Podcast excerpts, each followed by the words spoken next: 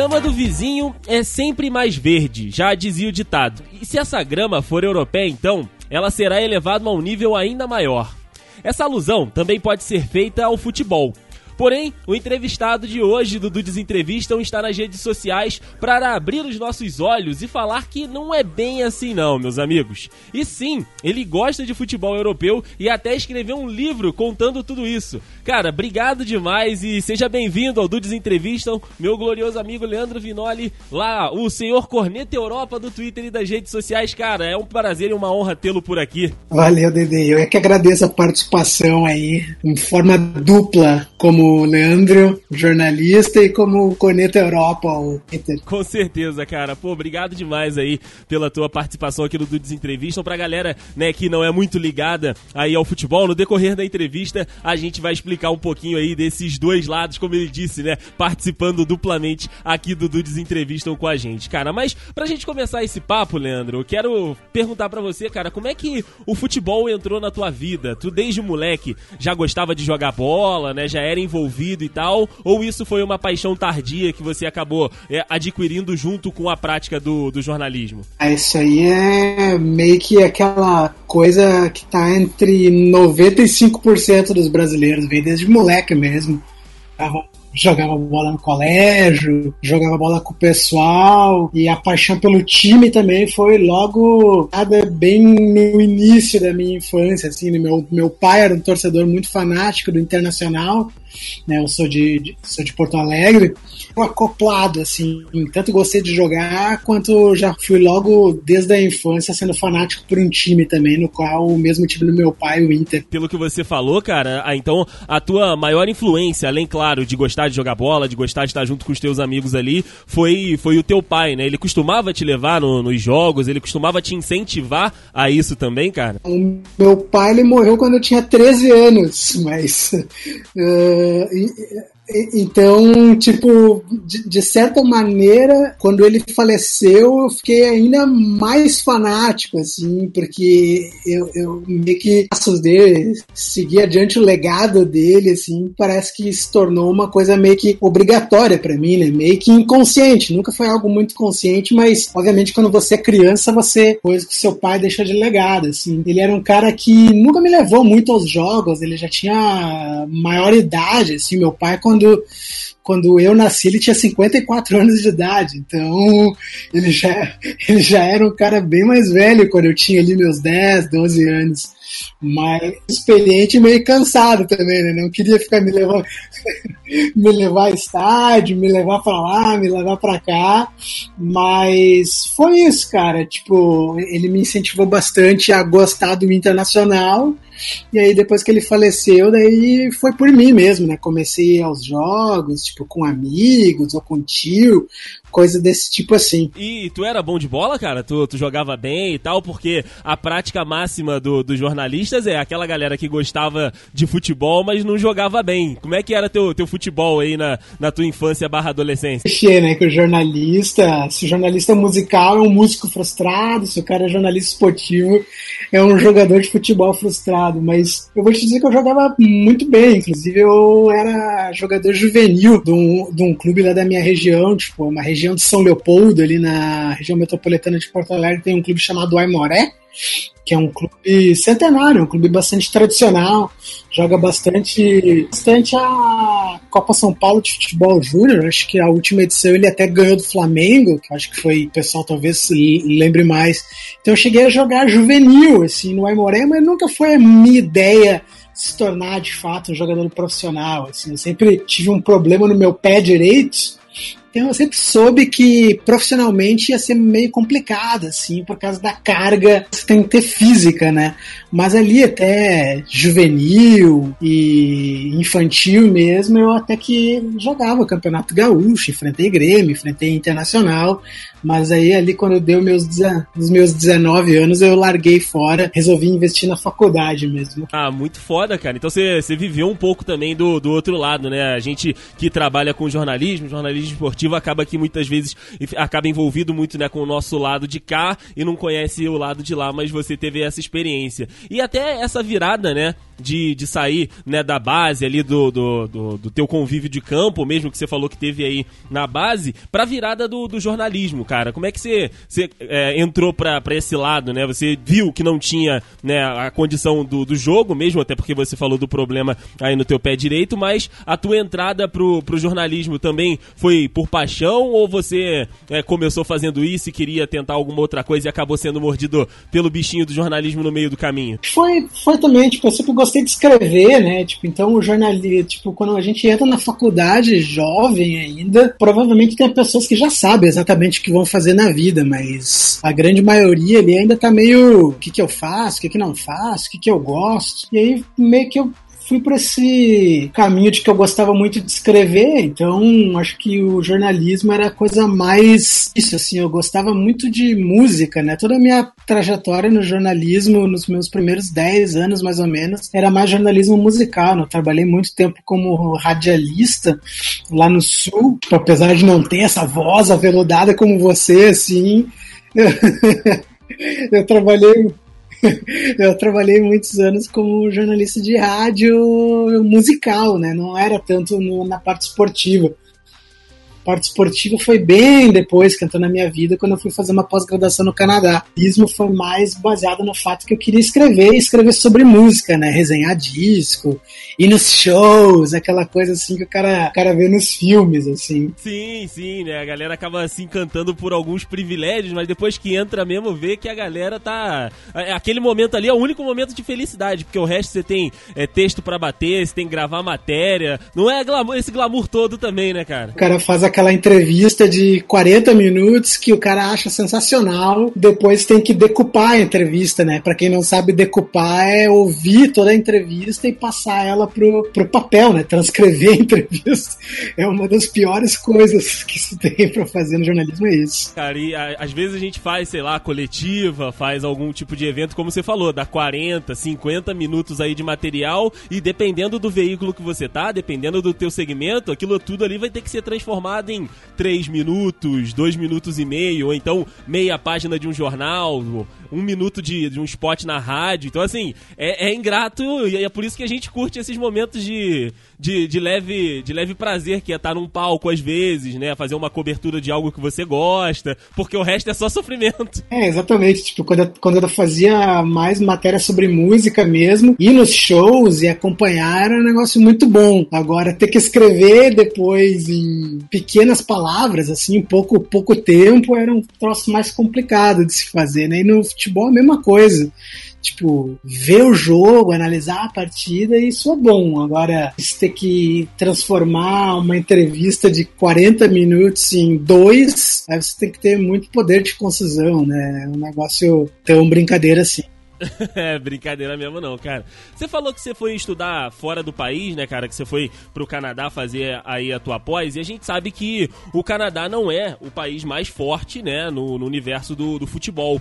E, é, o que que te chamou a, a, atenção, então, pro, pro lado esportivo, como você falou? Teu início na profissão foi mais pro, pro lado musical, você teve lá contato com os esportes tradicionais canadenses, né, o, o futebol americano, entre aspas, né, que é o futebol jogado com as mãos, o hockey, é, essa tua experiência foi focada nisso ou você teve de fato contato com o futebol, o futebol mesmo que a gente conhece nosso de todos os dias aqui? Grande porcentagem do curso, que era de um ano, é focado nesses esportes norte-americanos principalmente o hockey, que é o esporte nacional do Canadá, tem eh, o, futebol americano, como você disse, o beisebol, o basquete, que o brasileiro joga bastante, mas tipo em nível de NBA, porque eu fui para Toronto, e Toronto tem o Toronto Raptors que joga na NBA, mas então a, a, a grande, o grande foco da, do meu curso de, de, de matérias, de ter que acompanhar jogos nos estádios e ginásios, era focado nesses esportes norte-americanos. Eu tive um contato um pouco com futebol por causa da minha própria experiência, então sempre quando eu,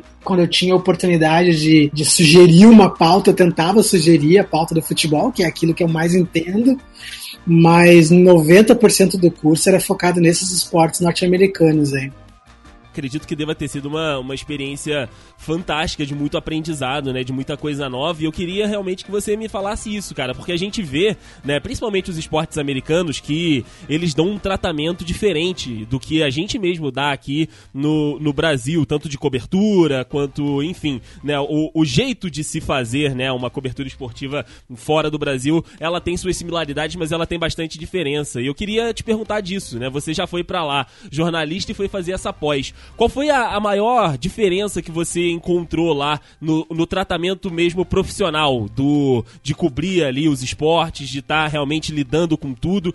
queria que você falasse um pouquinho dessa, dessa diferença que você encontrou por lá e se tem de fato essa diferença quando você está aprendendo também. Cara, o que eu, eu, eu diria assim, não querendo ser um vira-latista, assim, mas a, a, minha, minha percepção é que é muito mais organizado, muito mais profissional mesmo no estrito senso da palavra, assim. Tipo, aqui eu tava cobrindo jogos da faculdade, cobrindo jogos importantes, principalmente de beisebol, que era mais focado, jogos externos, a gente era mais focado no beisebol. Então, tipo, todo o esquema de fazer o credenciamento, ir em zona mista, ir em vestiário, entrevistar jogador, todo esse tipo de. parece muito mais organizado e muito mais profissional daquilo que, pelo menos, eu tive contato no Brasil. Assim, depois eu tive uma oportunidade de trabalhar nos Jogos Pan-Americanos, que foi em Toronto 2015, mesma coisa, assim, tipo, um nível de, de organização, não tem muito jeitinho, assim, não tem muito. A, a, às vezes o jeitinho brasileiro ele funciona para muitas coisas, especialmente no jornalismo, que você precisa correr atrás da fonte, que você precisa dar um jeito de fazer a coisa acontecer se ela não tá indo aliás, mas às vezes o jeitinho brasileiro também atrapalha bastante, assim, porque você tenta, nós todos, né, a gente tenta fazer coisas fora da regra que, que atrapalha todo o processo, atrapalha todo mundo em volta. E aqui, isso nosso, e aqui no Canadá, esse tipo de coisa é, é, é bem mais, mal vista, assim. Então, tipo, você vai perguntar na hora que disseram para você perguntar. Tipo, não tem muita se meter na frente dos outros, assim. Tipo, se tá programado para ser de um jeito, é daquele jeito que a assessoria de imprensa vai tentar manter até o final. Ah, maneiro, maneiro ver, né? A gente ouvir aí esse quem teve lá, né, fazendo aí essa, essa tendo essa oportunidade de aprender lá com os caras e mostrar aí que essa diferença ela existe mesmo e a gente espera que um dia a gente chegue nesse nível também de profissionalismo. É claro que cada povo tem sua diferença, cada um tem o seu seu jeito de lidar com as coisas, mas a gente sempre quer né, levar aí o máximo possível de, de informação para quem está assistindo, ouvindo, enfim, é, sendo a nossa, a nossa audiência e com qualidade isso também. Porque os campeonatos também eles são muito mais. Então a gente está falando aqui de NBA, NFL, tipo, esses campeonatos assim são extremamente rigorosos organizados, né? Então talvez também seja meio injusto assim comparar com, com um campeonato, sei lá, o campeonato carioca Porra, não, não, não que entendo. É... Nem... Não, não, não, segue o jogo daí, esquece isso. Porra, nem tenta comparar, cara. É, é impossível. São duas realidades muito distantes.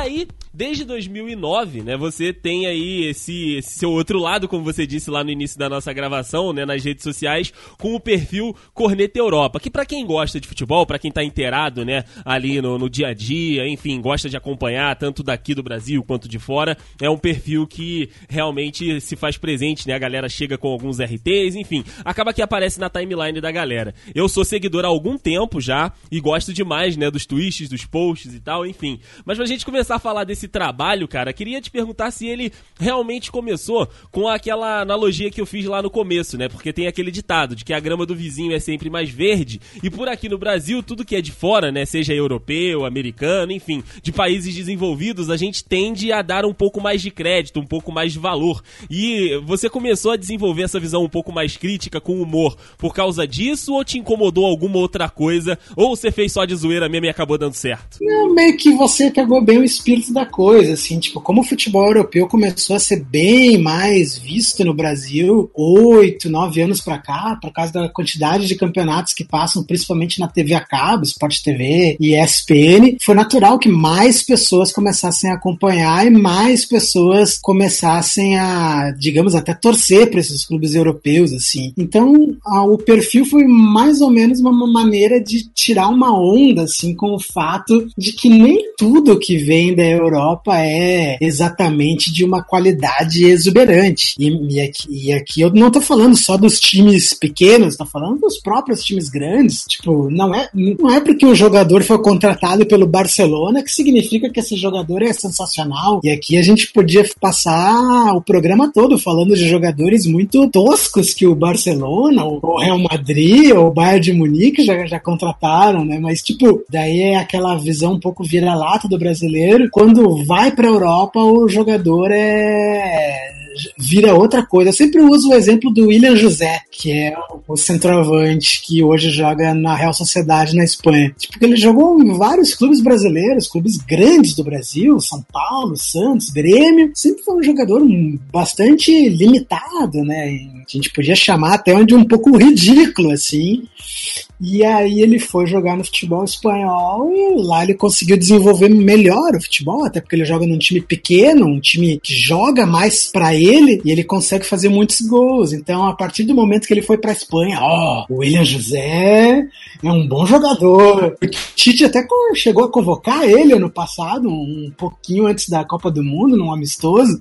Então, tipo, o jogador jogando no Brasil ele era visto como ridículo, tosco. Lá no futebol europeu ele já é visto de uma outra maneira. O, o, perfil tenta um pouco tirar uma onda com essas contradições, assim, tipo, não é porque tá na Europa que necessariamente é bom, necessariamente é melhor. Foi mais ou menos nesse espírito, assim. Cara, eu, eu adoro quando às vezes você, né, você faz um post, ou então é, faz algum, algum tipo de relação disso mesmo, né? De tipo, ver o jogador na, na nossa realidade e depois o que que as pessoas acabam vendo dele. Tem um, é, eu não, eu não me, vou me lembrar exatamente o tweet, mas é, é sobre o do Manchester United, o cabeludo. Como é que é o nome dele? Eu esqueci agora.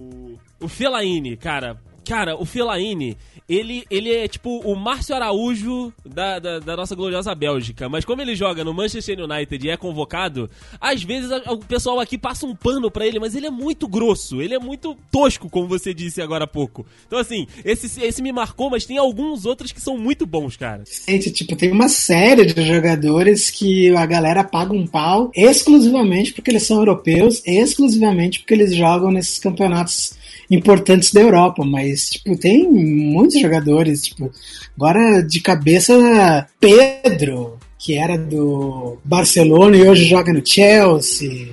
O pé do Higuaín, exatamente, porque jogava no Real Madrid, agora tá no Chelsea também. Eu pego muito pé no Giroud. tipo, é, é um dos caras que eu mais pego no pé lá no perfil. E o mais engraçado, o mais engraçado é que tem uma galera que discorda e fica braba, né? Porque eles realmente o Giroud é um excelente jogador, então é, é, é, mais ou menos esse espírito que você falou, assim, tem jogador que se jogasse aí no Campeonato Brasileiro não conseguiria nem dar cinco passos, mas como joga no, como joga no Manchester United ele é visto de uma outra maneira. Né? Até a galera mesmo que acaba dando um rage lá na página, né, no, nos posts e tal, é, é, é um. Você vê como um problema, eu coloquei até aqui na pauta, entre aspas, é, a gente ter esse, é, essa galera torcendo pros times de fora, né? Aquele pessoal do meu Chelsea, minha Juve, meu Bayern e tal. É, é, não sei se, é um, se a palavra certa é problema, mas enfim, é, é uma descaracterização da, da torcida ou é a globalização mesmo e a gente vai ter que acostumar com isso? O que eu costumo dizer é o seguinte, tipo, as pessoas torcem para quem quiserem e eu não tô aqui para cagar nenhuma regra e nem estabelecer que elas devam torcer para esse ou aquele. Mas, ao mesmo tempo, em torcendo para esses clubes, ridículo, com todo respeito, assim, tipo,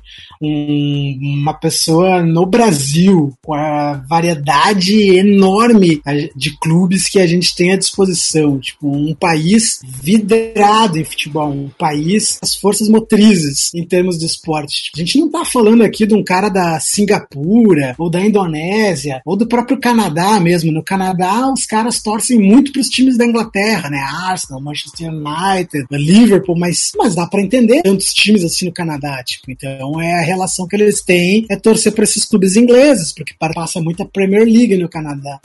Mas isso vindo do Brasil, eu acho assim. Tipo, a pessoa pode torcer, óbvio, né? Não é. Não, eu não crio regras. Então todo mundo pode se unir e tirar um sarro do cara que é meu Chelsea.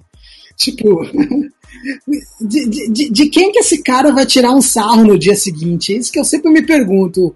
O meu Chelsea 4 a 0 no Arsenal e, e, de quem que ele tira um sarro no dia seguinte, com quem que ele brinca, um corneto, isso não tem a mínima graça. É, perde totalmente o, a, o, a graça realmente, né? Perde ali o sentido da coisa. Então você, você realmente gabaritou nessa aí. Cara, inclusive, pro, pros dudes que estão ouvindo e não conhecem o perfil do, do Corneta Europa, eu vou deixar aqui no link no post, né? Aí o perfil do Twitter pra galera que quiser seguir durante os jogos, né? Aconteceu alguma coisa, tá sempre sendo atualizado por lá. É sempre muito divertido, vale, vale a pena demais aí seguir o, o perfil do, do Corneta Europa lá. O pessoal confunde muito achando que é o, o, o Puyol mesmo ou você já conseguiu vencer essa barreira?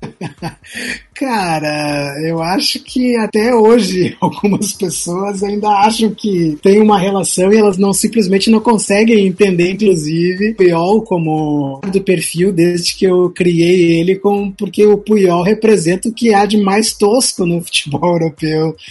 Então, muita gente acha que eu sou um grande fã do Puyol, mas é exatamente o contrário, assim. Eu sou fã do Puyol porque ele conseguiu enganar no Barcelona durante 10 anos. Aí sim, eu sou um fã.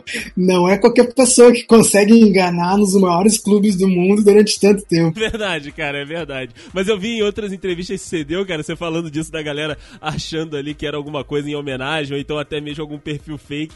Aí eu quis trazer aqui. Mas, voltando voltando pro Leandro, né? A gente passou pela, pelo corneto e voltando pro Leandro. O Leandro, como você já falou aqui, gosta, né, de futebol, gosta de acompanhar, tem o time dele e tal. E você fez uma viagem lá pra Europa, inclusive, né, o nosso o conteúdo que estamos falando aqui agora e documentou essa viagem aí que você fez no seu livro, o A Sombra de Gigantes, cara. E, como você disse, teve essa experiência lá no Canadá e também foi conhecer a Europa, porém, você foi conhecer o lado B da Europa, né, cara? Você foi conhecer alguns times ali que vivem às margens de gigantes, né? Alguns times bem tradicionais, mas que com o passar dos anos eles foram ficando escanteados, eles, né, foram ficando ali nos seus cantos disputando as suas coisas. Queria te perguntar para você passar um pouquinho pra gente. Como é que foi dessa tua experiência, foi tranquilo de fazer aí essa, essa viagem, foi tranquilo de fazer esse, esse registro, como é que foi para você estar tá, né, nesses grandes centros europeus, mas no lado B da história? Então, tranquilo em termos de fazer tudo, até que foi, assim, passei uma série de perrengues, fiz com a minha própria grana, então, digamos, férias estendidas, assim, uma grana que eu tinha sobrando, e aí eu resolvi investir essa grana em fazer esse livro, assim, fazer o livro e lançar de forma independente. Então,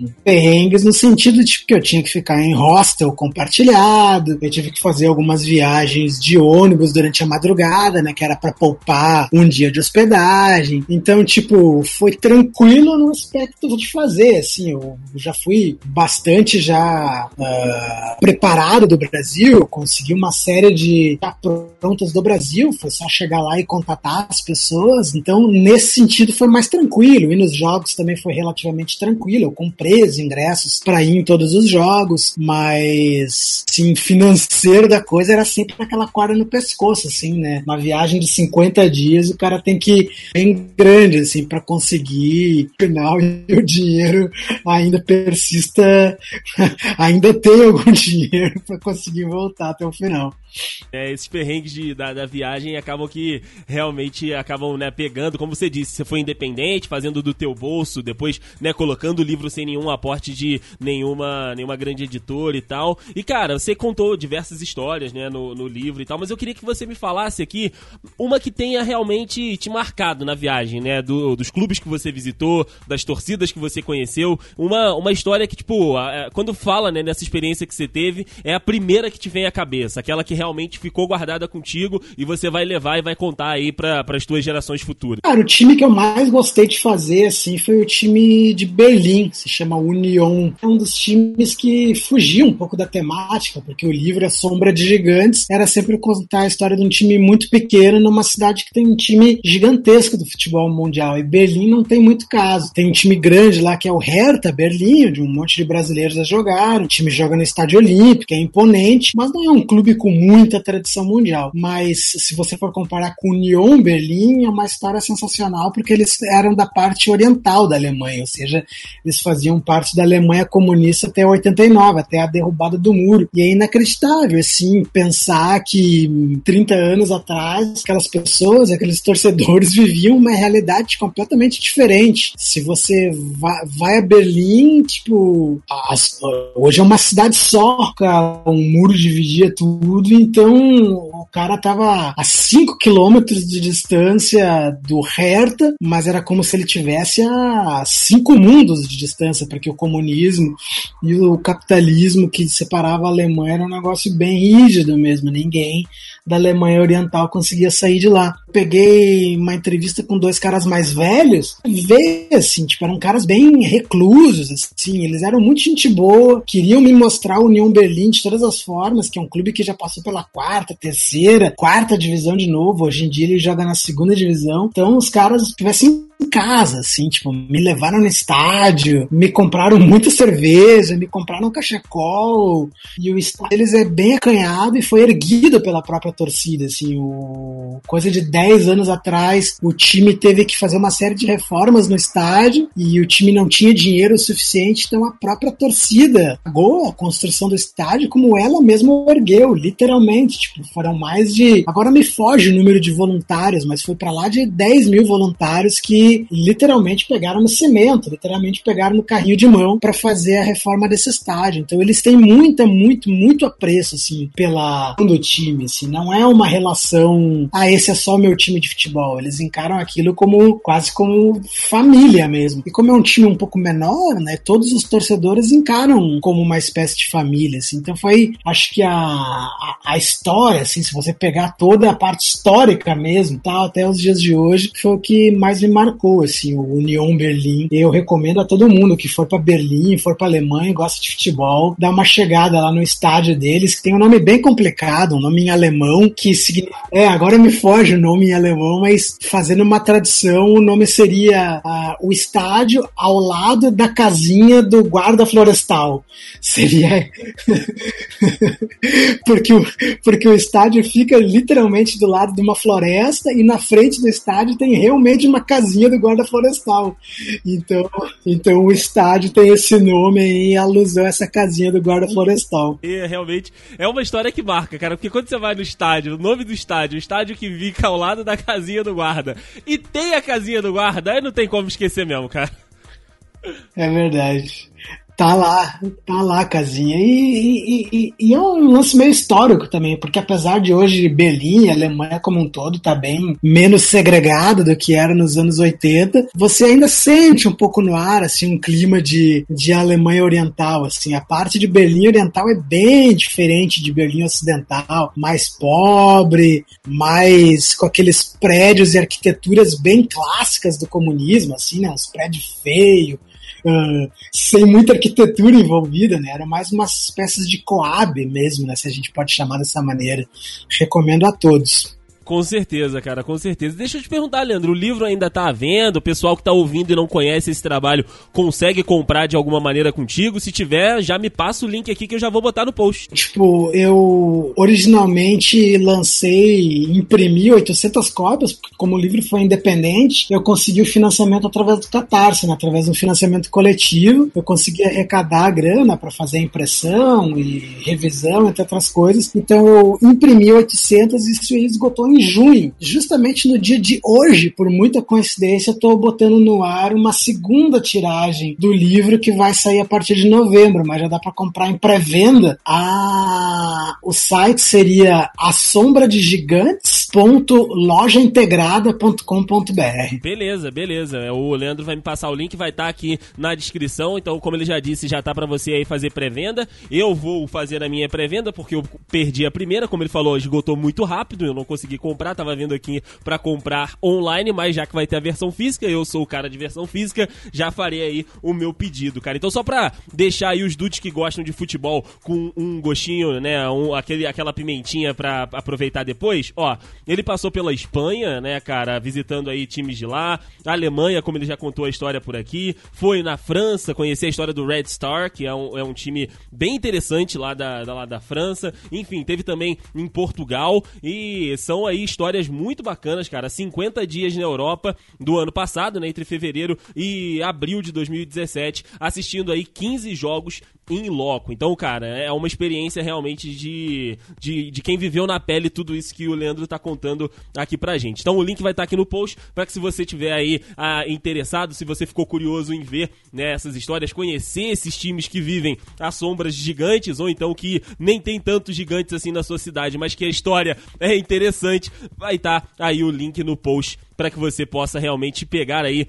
esse livro e, e saboreá-lo com o prazer que ele merece, cara. Porque essas histórias das entrevistas que eu vi e do, dos prefácios que eu li, eu fiquei, fiquei muito interessado. E pra gente encerrar, Leandro, eu queria te perguntar, cara, de tudo que você viu, né, aí nessa, nessas suas andanças, né, tanto no Canadá quanto também na, na Europa. Existe algum, alguma torcida, algum povo que você tenha visto que te lembrou alguma coisa do Brasil? Te lembrou, sei lá, a tua torcida lá do Inter? Te lembrou, não sei, uma torcida do, do Corinthians? Enfim, existe alguma é, é, é, algum paralelo que você consiga fazer entre esses times que você foi visitar e algum time aqui do Brasil? A torcida a, a de fora e a torcida do Brasil? É, cara, no aspecto em si de torcida mesmo, os clubes italianos são muito parecidos com o formato do jeito que a gente torce no Brasil, porque eles têm as torcidas organizadas organizadas, né, que eles chamam de ultras, então são aquelas caras que organizam mais ou menos a cantoria no estádio todo.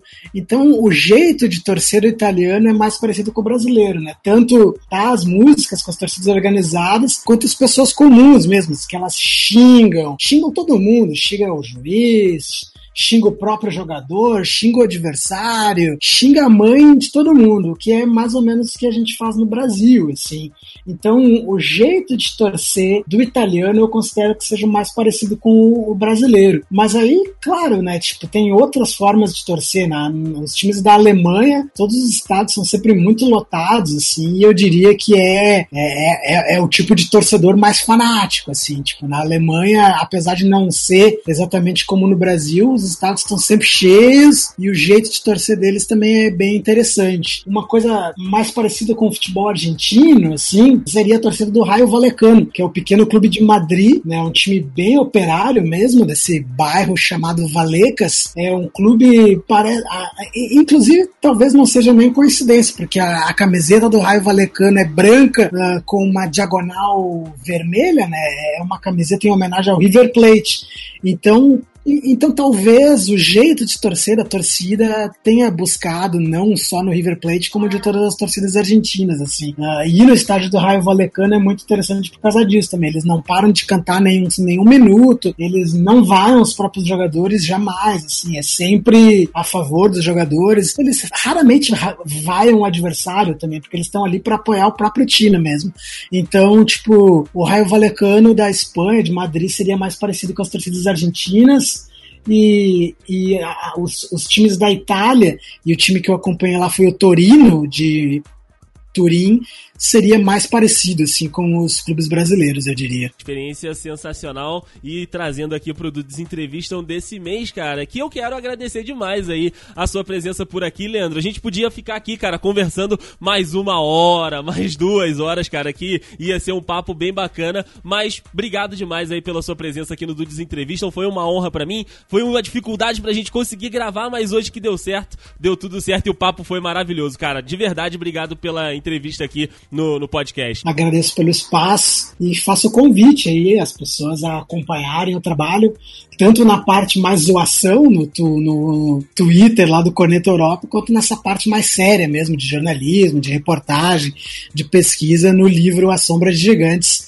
para quem gosta do futebol raiz, né, como o pessoal gosta de chamar hoje em dia, é um livro que eu considero importante, assim, agora estou fazendo um jabá de mim mesmo, mas assim, conhecer histórias assim de outros clubes que não apenas aqueles que estão na televisão, não estão na mídia toda hora, então eu recomendo muito também e agradeço demais aí a participação no teu podcast, Dede. Porra, tamo junto, cara. E o espaço tá aberto, cara. Sempre que você puder, eu vou, vou te perturbar, te mandar um convite aí pra você participar de um podcast que a gente for falar de futebol enfim. É, aqui na casa a gente tem alguns programas, esse aqui é o de entrevista, mas você tá, tá mais do que convidado para outros aqui também, beleza? Nós, estamos junto então. Tamo junto, cara. Lembrando, né, como disse ali o Leandro, todos os links estão aqui no post, né, do perfil do Corneta para você seguir lá no Twitter e também do site do livro para você fazer aí a sua encomenda para que na próxima tiragem você possa ter aí essa edição bacana desse livro, como ele disse que é bem, bem fundamental aí para que se você gosta daquele futebol, né, que não tá todos os dias na TV TV, que acaba né, não ganhando tantos holofotes, mas que é tão bacana, tem histórias tão incríveis quanto os clubes grandes, os gigantes aí que acabam aparecendo todos os dias. Bom, a gente vai ficando por aqui, lembrando que as nossas redes sociais estão aí no post, você nos encontra no Twitter, no Instagram e também no Facebook, e você pode aí nos acompanhar, seguir tudo as atualizações aqui do The Dudes, do Desentrevistam, do Dudecast, do HDcast e também do perfil dos Dudes. A gente volta no mês que vem, trazendo mais um convidado aqui para conversar com a gente, contar histórias bacanas para que a gente possa sempre aí ter esse podcast maravilhoso aqui nesta primeira sexta-feira do mês. Grande abraço e até o mês que vem. Valeu, tchau, tchau.